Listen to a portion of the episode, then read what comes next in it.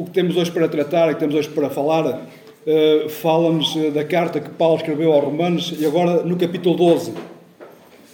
E vamos ler. Uh, se eventualmente eu não, não, não chegar ao fim da pregação, terei todo depois o prazer, talvez no próximo domingo, passar o que escrevi. Não escrevi tudo aquilo que vou dizer, ou que direi, mas o, o, rascunho daquilo que direi. Portanto, se não chegar ao fim, depois então eu passarei as folhas para que possam, enfim, chegar ao, ao, entender, segundo o entendimento que Deus me deu, acerca desta passagem. Vamos ler Romanos, capítulo 12, versículo 1 até 21, que é o final do capítulo. E diz assim. Portanto, rogo-vos, irmãos, pela compaixão de Deus, que apresenteis os vossos corpos como sacrifício vivo, santo e agradável a Deus, que é o vosso culto racional. E não vos conformeis com este mundo, mas transformai-vos pela, pela renovação do vosso entendimento, para que experimenteis qual seja a boa, agradável e perfeita vontade de Deus. Pois pela graça que me é dada, digo a cada um dentre vós que não saiba mais do que convém saber, mas que saiba com moderação, conforme a medida da fé que Deus repartiu a cada um. Assim como em um só corpo temos muitos membros, mas nem todos os membros têm a mesma função. Assim, nós, que somos muitos, somos um só corpo em Cristo, mas individualmente somos membros uns dos outros.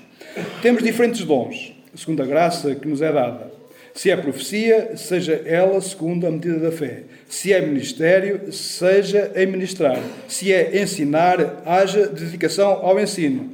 Ou, se, ou o que exorta, use esse dom em exortar. E o que reparte, faça com liberalidade. E o que exerce liderança, com cuidado. E o que exerce misericórdia, misericórdia com alegria. O amor seja não fingido.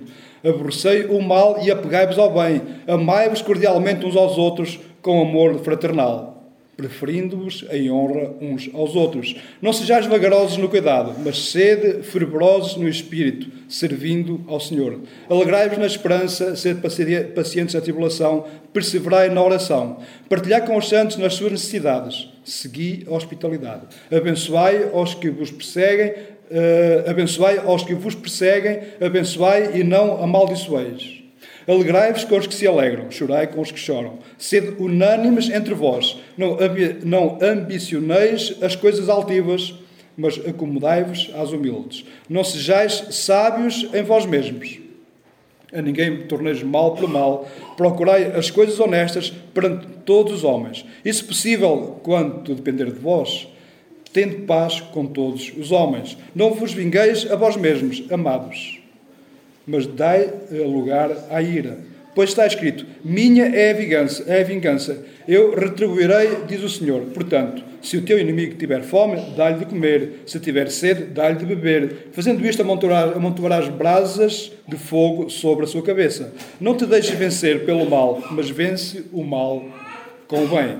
Mas esta é a passagem que Paulo, digamos que chegando, chegando a, ao meio do seu discurso, até, até aqui, como vimos na semana passada, o resumo que foi feito, até aqui Paulo tem vindo a falar de ensino, de doutrina, de verdades fundamentais. A partir daqui, Paulo fala de uma outra coisa. Paulo fala de ética, de, da ética do crente, a ética do cristão, como se deve viver. Esta passagem, esta passagem começa na minha tradução da Bíblia, não sei se em todas as traduções começa com, com esta palavra, provavelmente algumas não, mas o conceito é o mesmo. E Paulo começa assim, portanto. E esta palavra, portanto, bom, temos aqui alguns, alguma uma professora, não sei se está, se está formada em português, posso ser alguma questão de gramática, uh, depois no fim corrijam, mas, mas só no fim, está bem? Portanto, para mim, esta palavra é uma conjunção uma conjunção que une duas, dois princípios, une duas ideias. A conjunção quer dizer que torna, torna em conjunto, mas uma na consequência da outra. Portanto, esta conjunção é uma conjunção que liga duas realidades e obriga-nos a lembrar a razão do que se vai falar a seguir. Há uma razão que leva a que a partir de agora se fala assim. Portanto, houve um tempo passado e há um tempo presente mas que aponta para um futuro. E o tempo do crente é sempre este. Há um tempo passado, que fala da nossa vida miserável, há um tempo presente, que convém que não seja uma vida miserável, mas que aponta para um futuro. E sabemos qual é esse futuro? É a bendita esperança do crente. E é sempre nesta visão que, de facto, nós devemos viver, apontar para o futuro a bendita, a bendita esperança do crente. Portanto, podemos dizer, agora nós, os filhos de Deus, chegamos a uma nova realidade. E qual é a realidade a que nós chegamos? E acerca disto, Paulo tem vindo a falar, até ao capítulo 12. Portanto, e é a realidade dos filhos de Deus. Nós lemos que fomos tornados filhos de Deus. É a realidade daqueles que fomos enxertados na oliveira. Lembram-se? Nós fomos enxertados na oliveira verdadeira. É a realidade daqueles que foram remidos pelo sangue de Cristo, ao número daqueles que alcançaram a justiça mediante da fé e que por Cristo foram eleitos. Portanto, Paulo agora, depois de ter falado acerca destas verdades, Paulo diz, portanto, agora, a partir de agora, vocês já conhecem acerca da vossa miséria, mas também conhecem acerca da vossa esperança.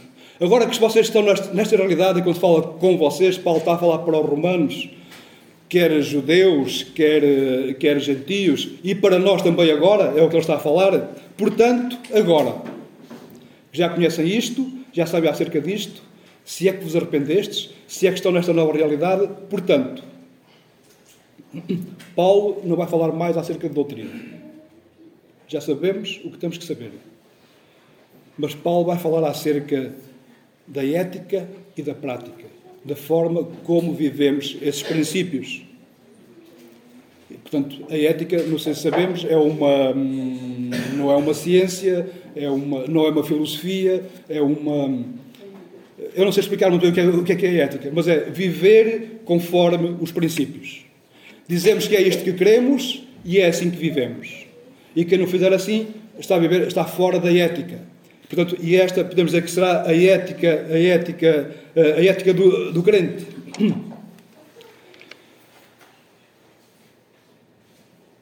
Portanto, Paulo continua: rogo-vos. E esta palavra rogo-vos é aquele pedido, mas um pedido, um pedido veemente, um pedido com toda a força. Não há mais intensidade que se possa dar a isto que é a palavra rogo-vos. É um pedido de facto intenso.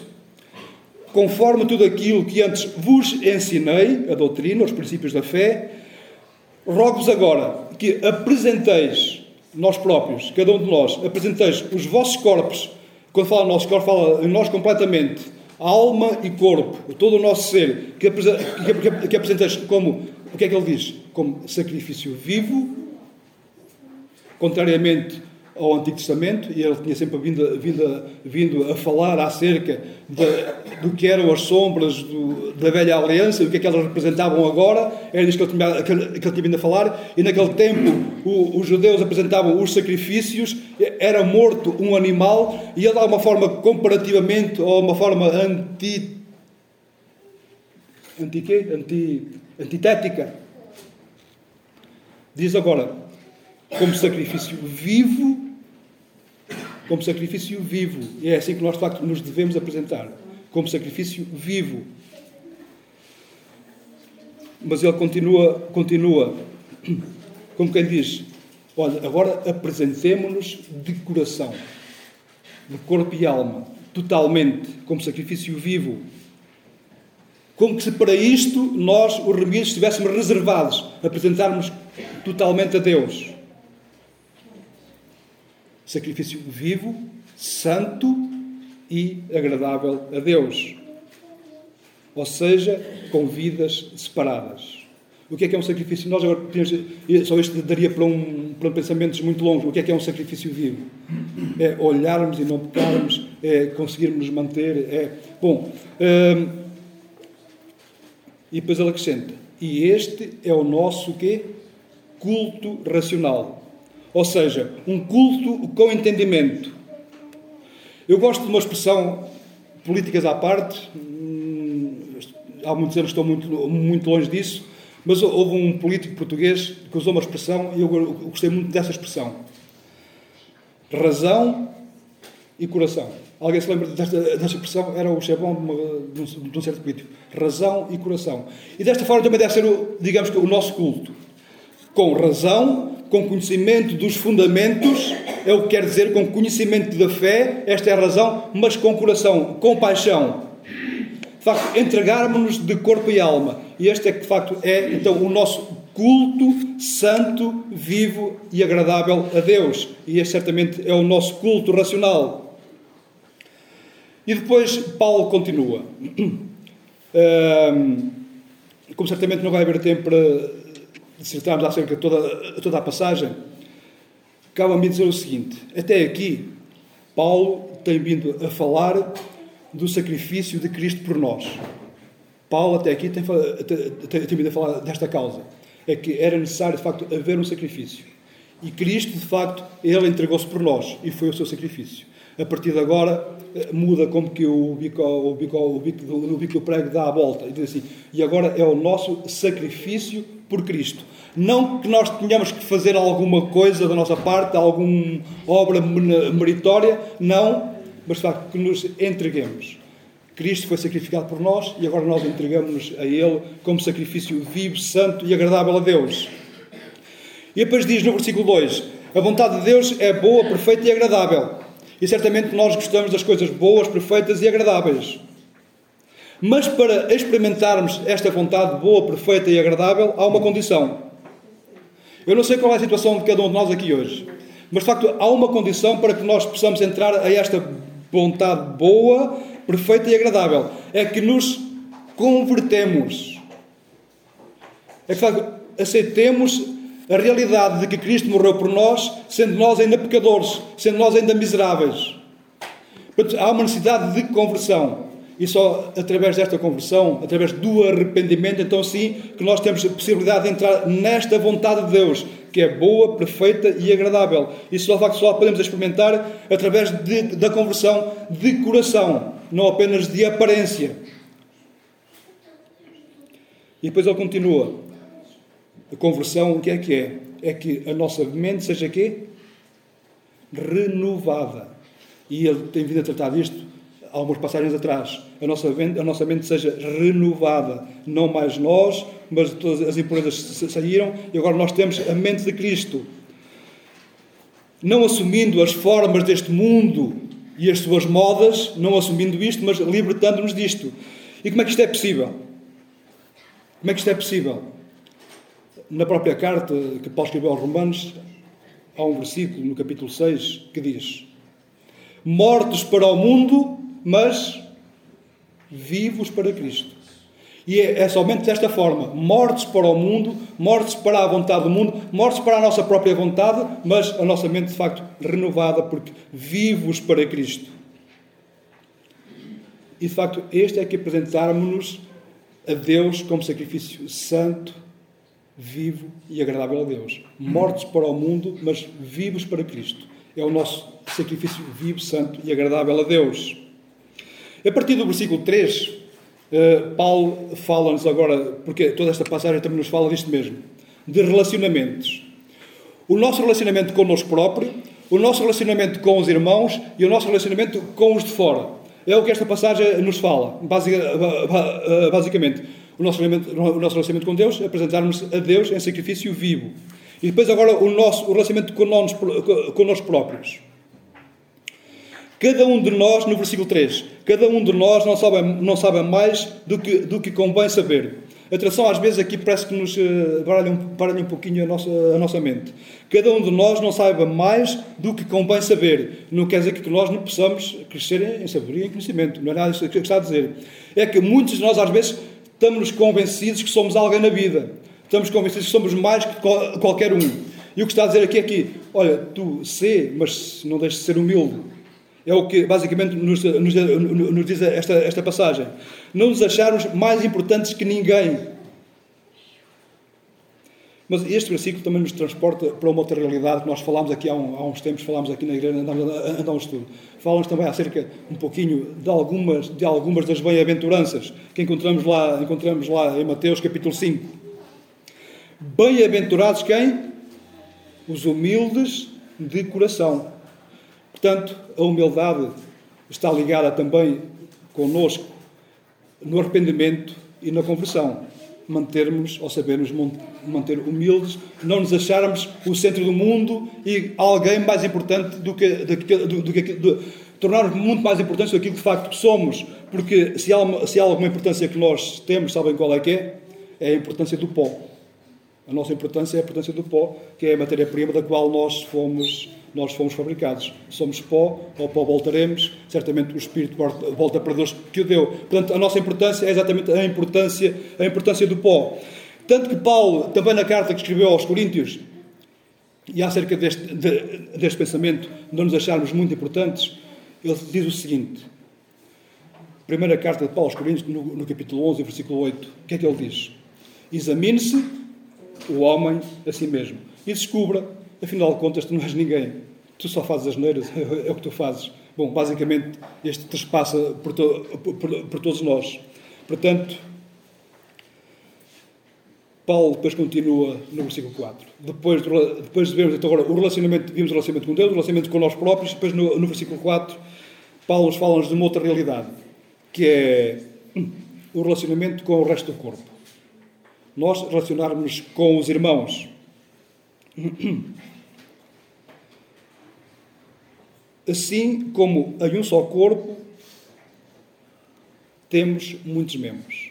Nós somos um só corpo, mas cabeça, tronco e membro, cabeça, tronco e membros, e depois dentro de cada parte do corpo temos o resto dos membros, e mesmo dentro do corpo temos alguns membros que nós não vemos, sabemos que, que, que, eles estão lá, e mal vai quando eles funcionam mal. Quando algum dos nossos membros funciona mal, e eu tenho aqui uma unha negra, e vocês não sabem o que é que este braço sofreu por causa de, de, desta unha negra. Certamente já, já todos nós experimentámos dar uma martelada num dedo, mas este aqui também doeu de facto, este aqui é o relacionamento que nós devemos ter, devemos ter uns com os outros. Sofrer em conjunto alegarmos, e alegarmos em conjunto. Assim como em um só corpo temos muitos membros, o nosso corpo, o nosso corpo tem muitos membros. Todos eles distintos.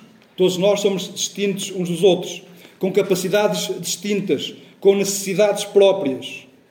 E assim é o corpo, o chamado corpo místico de Cristo, Igreja. Somos, bom, não somos tantos quanto desejaríamos, não somos, não somos tantos quanto seria desejável, porque de facto, infelizmente, há alguns que não têm conhecido o arrependimento, não, não têm querido vida de arrependimento, alguns propositadamente se querem manter fora de Cristo, infelizmente para eles, mas somos, aquilo que somos, somos, aquilo, somos aqueles que somos, portanto, assim é o corpo de Cristo, ou seja, a Igreja, muitos membros e aqui Paulo faz-nos lembrar de uma, outra, de uma outra passagem. Coríntios 12 é uma passagem muito paralela com o que temos em. É, é interessante porque é, é, o mesmo, é a mesma ordem no sentido da numeração. Uh, não sei se foi coincidência, quando Paulo escreveu no havia capítulos na, versículos, mas o facto é que uh, bateu precisamente no mesmo, no mesmo período. E lá em Coríntios 12, capítulo 26, Paulo diz assim: Desse modo, quando um membro sofre, Todos os demais sofrem com ele. E mal vai se assim não acontece. Quando um sofre, todos sofrem com ele. Quando um membro é honrado, todos os membros se regozijam com ele. Ora, vós sois o corpo de Cristo. E cada pessoa entre vós, individualmente, é membro desse corpo. Mas não nos esqueçamos sempre que nós somos membros uns dos outros, neste sentido do corpo de Cristo. E quando um erra, todos os outros são apontados. Mas também, irmãos, quando algum é honrado, que nós também nos possamos sentir honrados, honrados com esse. E para que o corpo funcione, para que o corpo, o corpo de Cristo, o nosso corpo, o nosso corpo físico funcione, e para que o corpo de Cristo funcione, nós tratamos do nosso corpo. Nós logo de manhã começamos por, uh, portanto, alguns são mais bonitos que outros, mas isto é mesmo assim, não, são todos iguais, iguais a mim, senão uh, não havia bonitos, eram todos iguais, não era? Portanto, uh, mas de facto nós somos diferentes uns dos outros, temos características diferentes uns dos outros. E na cabeça e no, e no corpo há sempre um cabeça. No corpo há sempre a cabeça, a que gera o resto do corpo. Mas não faz isso por ela própria, ela tem ajuda do resto do corpo. No entanto, no corpo, no corpo de Cristo, quem gera porque é o corpo de Cristo, ele é o cabeça. E é disto agora que Paulo, que Paulo vai falar. Para que o corpo funcione, há uma cabeça, uma cabeça que gera. E a cabeça deste corpo é Cristo. Para que o corpo cresça de forma saudável, ele colocou na igreja o quê? É o que fala depois a seguir. Colocou dons, capacidades, capacidades que não vêm de nós, não é capacidades que vêm do nosso esforço, mas Ele próprio dá como se lhe apraz. Através do Espírito Santo, nós de facto recebemos dons. Certamente, todos nós temos pelo menos um dom e que acontece na nossa conversão.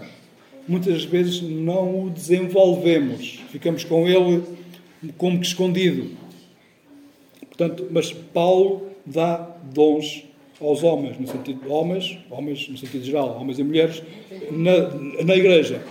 Portanto, e dons é algo que não conseguimos com o nosso próprio esforço, mas que Deus, mas que Deus dá como lhe apraz, como quer. E Paulo, numa outra carta que ele escreveu a Timóteo, o que é que ele diz a Timóteo no capítulo, no capítulo 14, a primeira carta que escreveu, capítulo, eh, capítulo 4, versículo 14, o que é que ele diz?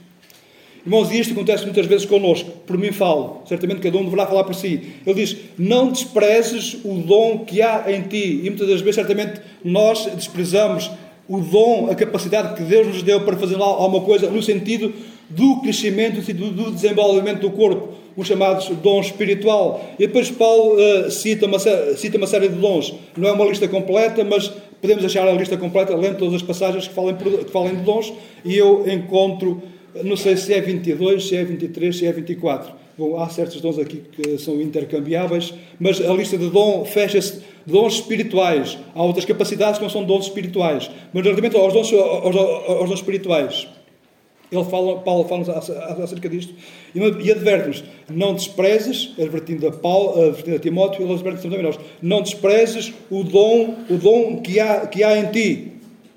E depois Paulo então, cita uma série de dons. Profecia. É a primeira, a primeira dom no versículo 6. Profecia. E o que é que é profecia? É um dom que nos dias de hoje tem causado muita confusão. Uh, bom, o que eu vou dizer já, já me disseram. Há aqueles profetadas que dão profecias aos pontapés. Há profecias para tudo e para todas as coisas. Não é desta profecia que se, que se tem visto por aí que Paulo está a falar. Porque ele depois acrescenta: se for profecia, seja segundo o quê? A medida da fé. Não é da minha fé, da fé que eu tenho. Isso é fezada. Não tem nada a ver com isso. A medida da fé é a própria palavra.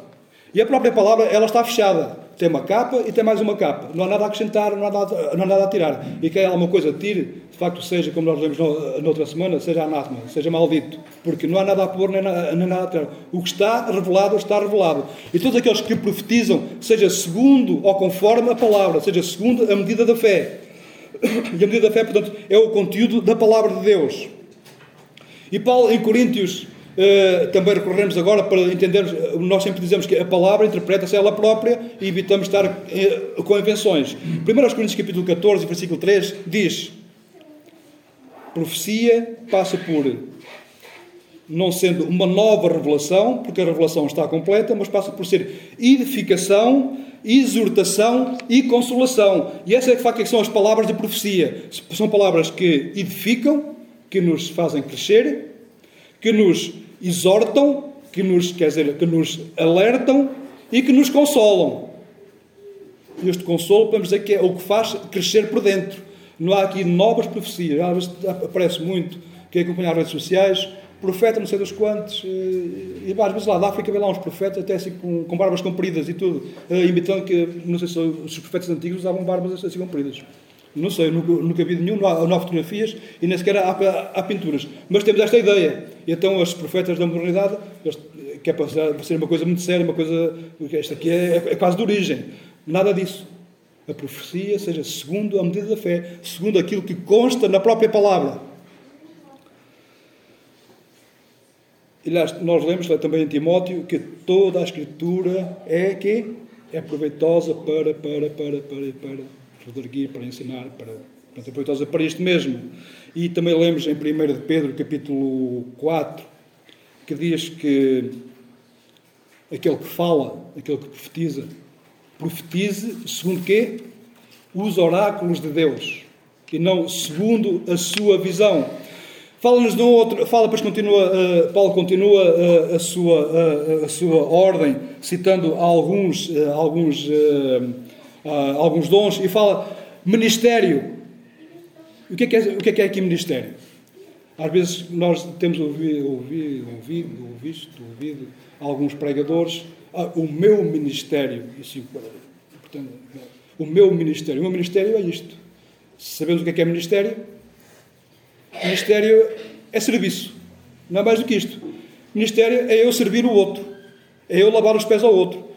Ministério é diaconia, é o, é o que dizer a palavra. O diácono é aquele que serve. O diácono, aqui não fala da função do diácono, mas do dom de, de diaconia, aqueles, aqueles que lavam os pés aqueles que servem, que servem às mesas. Portanto, se é ministério, o mesmo é dizer que seja em servir de forma útil aos outros. É o que quer dizer isto. E depois ele continua. E se é ensino, que seja ensino das verdades bíblicas, para que o corpo quê? seja instruído e cresça com base sólida.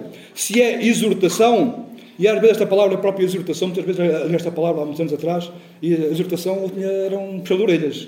Quando um puxão de orelhas, no caso de exortar o meu filho, um puxão de orelhas, como dizia o meu pai, puxa as orelhas até aos olhos. É, é, normalmente era assim que mas não é neste sentido de exortação. Exortação não é neste sentido. Ah, bom, se calhar também é preciso chamar uma chamada de atenção, mas não é no sentido de humilhar, no sentido de rebaixar, no sentido não. Exortação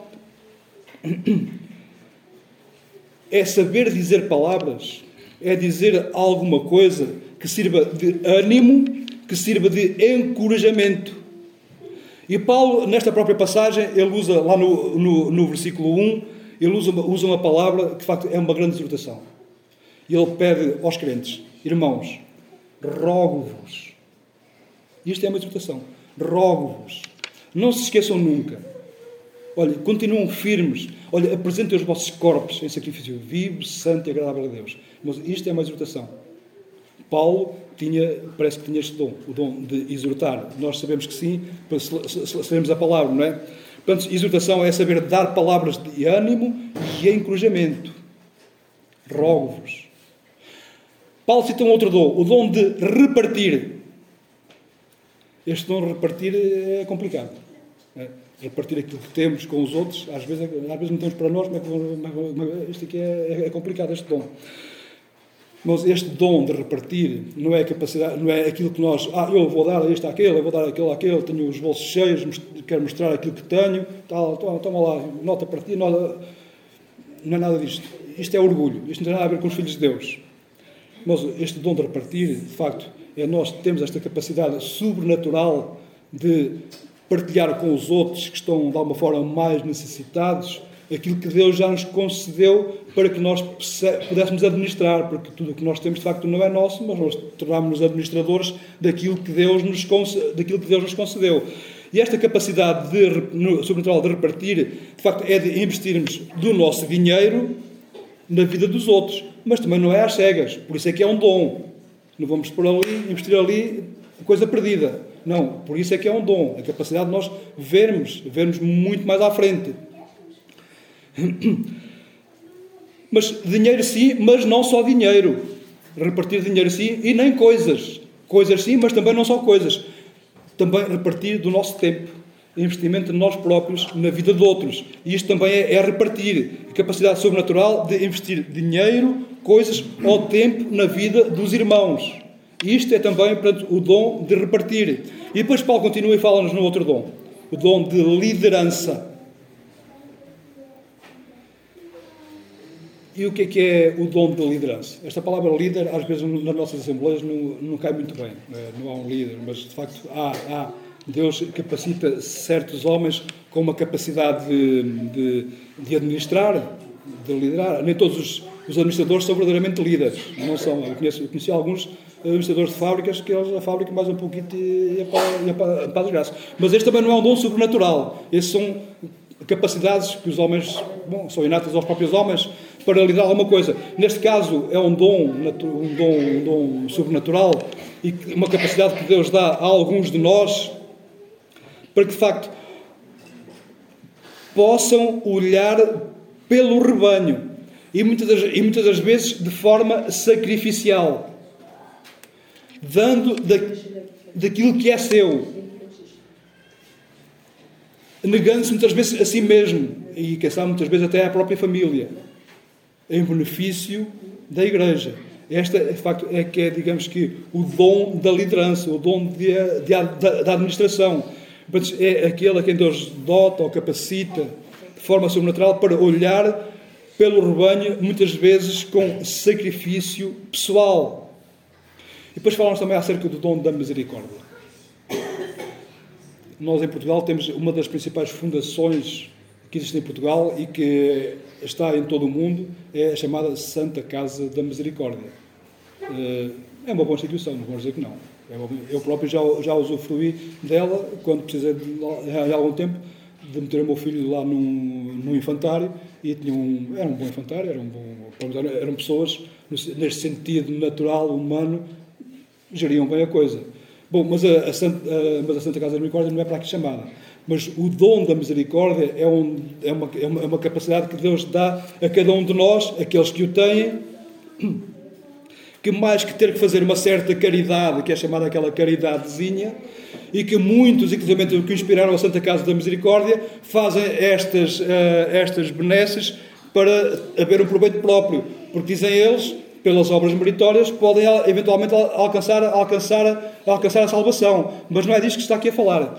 Mas este, este dom, dom da misericórdia, o dom de, de nos, uh, nos uh, ajudarmos uns aos outros, o dom de nos entregarmos de coração, no sentido de de, de ajudarmos, porque é isso mesmo.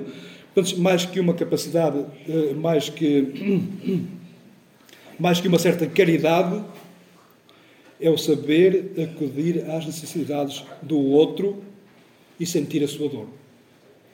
O dom da misericórdia é saber acudir às necessidades, às necessidades do outro e saber acudir uh, e saber sentir, sentir a sua dor. Estes são apenas alguns dons que Paulo cita, mas há, há mais. Ele aqui não, foi, não, não, não citou de forma exaustiva. E a partir do versículo 9, a partir do versículo 9, Paulo fala-nos, continua ainda com o mesmo tema, continua ainda, ainda com o mesmo tema de sermos uns para com os outros, úteis uns para com os outros, darmos uns aos outros, mas Paulo aqui cita ou escreve aquilo que nós chamamos como sendo um hino, um hino ao amor. E, e esta passagem tem aquele, tem, aquele, tem aquele paralelo, tem aquele paralelo com, lá com 1 Coríntios capítulo 13. É, engraçado que também é aqui muito próximos uns, do, uns dos outros, na numeração. E Paulo lá diz: o amor seja não fingido. O amor seja não fingido. E depois lá em Coríntios diz: ainda que eu falasse a língua dos anjos e não tivesse amor, ainda que eu fosse alguém, mas que fizesse grandes coisas, ainda que tivesse aqueles dons todos que nós vimos a falar, tivesse caridade, tivesse ministério, tivesse ensinar, se tivesse exortar, mas tudo isto sem amor, seria como quê? Como o sino, como o sino que tine como coisa nenhuma, não valia nada. Por isso diz, de facto, o amor seja não fingido, de facto, a nossa vivência uns para com os outros, dentro do corpo, haja amor não fingido. E este amor não fingido muitas vezes passa por chamada de atenção uns aos outros, não é? Mas também lembre-se lá noutra parte, e que de facto, quando nos uh, admoestarmos uns aos outros, no sentido de chamar a atenção, que seja com hinos e com cânticos, não é? Portanto, vamos cantar uns para os outros, também é, também é interessante. Portanto, este amor não é apenas uma emoção, Normalmente, quando falamos em amor, falamos em muita emoção. E este amor, de facto, não deve ser um amor, um amor apenas emocional. Isto fala em relação à fraternidade, fala em relação, em relação aos irmãos, no relacionamento uns com os outros. Este amor não deve ser apenas emocional. Diz: aborrecei o mal, apegai-vos ao bem. Amai-vos de coração, é o que diz no versículo 11. Amai-vos, no versículo 10. Amai-vos de coração. Irmãos, e quando diz amai-vos de coração, significa ação. O amor não, ser, não é uma coisa passiva, é uma coisa que deve ser demonstrada. Senão é fictício, senão é fingido. O amor seja, de facto, de coração, seja com provas dadas. E depois continua honrando-vos uns aos outros. Porque este amor, no versículo 11 diz: Não sejais vagarosos, não sejais molengos, não sejais preguiçosos. De facto, sede ativos, sede prestes, prontos a ajudar. Animemos-nos, de facto, uns aos outros. E neste amor, certamente, eh, deve haver alegria e esperança. O nosso amor está na esperança, que nós lemos há pouquinho também. De facto, nós alvejamos agora um tempo, este é o que vivemos, mas a vida do crente tem sempre em mente a bendita esperança. Olha para o futuro. E os males que nos afligem hoje, eles passarão. Por isso nós queremos, de facto, temos esta, esta esperança. E a esperança fala-nos em perseverança mesmo na hora má. Todos nós tivemos uma hora má, todos nós temos uma hora má, e fala-nos em perseverança mesmo na hora má. Paulo, numa outra passagem, cita: Posso todas as coisas em quem? Naquele que me fortalece. E quando, quando Paulo diz posso todas as coisas, ele não está a dizer faça aquilo que quer. Não é isso. Eu, na hora má, eu suporto, através de Cristo, suporto todas as coisas. É isso que ele quer dizer. Na hora má, de facto, ele suporta todas, to, to, todas as coisas. E este versículo termina com uma coisa com uma, com outra palavra. Alegria e esperança, perseverança, mesmo na hora má. E que, com quê? Com oração. E a oração, de facto, deve ser uma coisa contínua, deve ser uma, um tipo de vida. Porque a oração é aquilo que nos, que nos mantém em quê? Em contato com Deus. Oração, a palavra correta para substituir oração seria uma palavra do dicionário português que, se, que é conexão. Conexão quer dizer ligação. Portanto, a oração é a ligação que nós temos, que nós temos com Deus. Que nos mantém em contato com Deus. Em, no, no versículo 13, Paulo cita, uma cita um, outro, um outro dom que não citou naquela lista acima. Ele fala-nos na hospitalidade. Hospitalidade é um dom. E hospitalidade é um dom que o Senhor Jesus Cristo ele nos ensina dando o exemplo. Ele ensina-nos o dom da hospitalidade, ele próprio dando o exemplo. Ele nos ensina fazendo. Como assim? Porque ele, a hospitalidade, é, é acolher o estrangeiro. E neste caso, eu acolhi a minha casa, o Ivanor e a Jamila. Isto não é bem hospitalidade, porque isto foi programado. Não é bem hospitalidade. A hospitalidade é vir no estrangeiro, não tem onde cair e nós hospedamos na nossa casa. Este aqui é o dom da hospitalidade, não é bem aquilo que eu fiz hoje. Isto é um agrado. Naquele tempo, a hospitalidade era uma coisa diferente. Naquele tempo não havia hospedarias, nem hotéis, nem pensões. As pessoas acolhiam em casa os peregrinos, os caixeiros viajantes, os missionários, acolhiam os evangelistas daquele tempo, que também os havia, e eles eram acolhidos nas casas dos, crentes. Isto é que, é, de facto, é hospitalidade. E o Senhor Jesus Cristo, Ele ensina-nos fazendo isto. Como assim? Ele hospedou-nos na sua casa de forma permanente e, mais que isso, Deus tornou-nos quê? Co-herdeiros com Cristo. Ele hospedou-nos a ponto de nos fazer filhos e de fazer-nos participantes da sua herança. Portanto, este, neste caso, a hospitalidade, ele demonstrou fazendo. Não vos esqueceis da hospitalidade, pois ela, pois por ela, sem saber, alguns que hospedaram anjos. Não vos esqueceis nunca da hospitalidade, porque muitos sem saber hospedaram anjos. E aqui anjos Vamos agora ver num sentido muito largo da palavra, não aqueles anjos com asas, porque nós não vemos as asas dos anjos, nem nada disso, mas de facto, quem sabe, alguns eventualmente seriam anjos. E quando fala anjos, significa enviados de Deus. Portanto, não nos esqueçamos depois da hospitalidade. Quase para terminar, a partir do versículo 14, Paulo fala-nos acerca de uma outra realidade. nós que entramos nesta realidade, temos que nos, de facto, ligar, com, pôr de bem com Deus, pôr de bem com nós próprios, pôr de bem com os outros irmãos e mesmo para com os de fora. Para com os de fora, nós também devemos ser o exemplo. A partir do versículo 14, Paulo ensina-nos da vivência, não apenas com os irmãos, mas inclui todos os homens, mesmo os inimigos. Que é nós sermos amigos do nosso amigo, é uma coisa muito linda. É algo uh, mútuo, algo, tem uma resposta de qual nós gostamos.